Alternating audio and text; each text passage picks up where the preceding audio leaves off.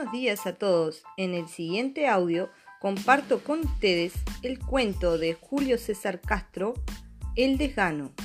Les invito a escucharlo y a pensar cuál será el final más indicado para esta historia.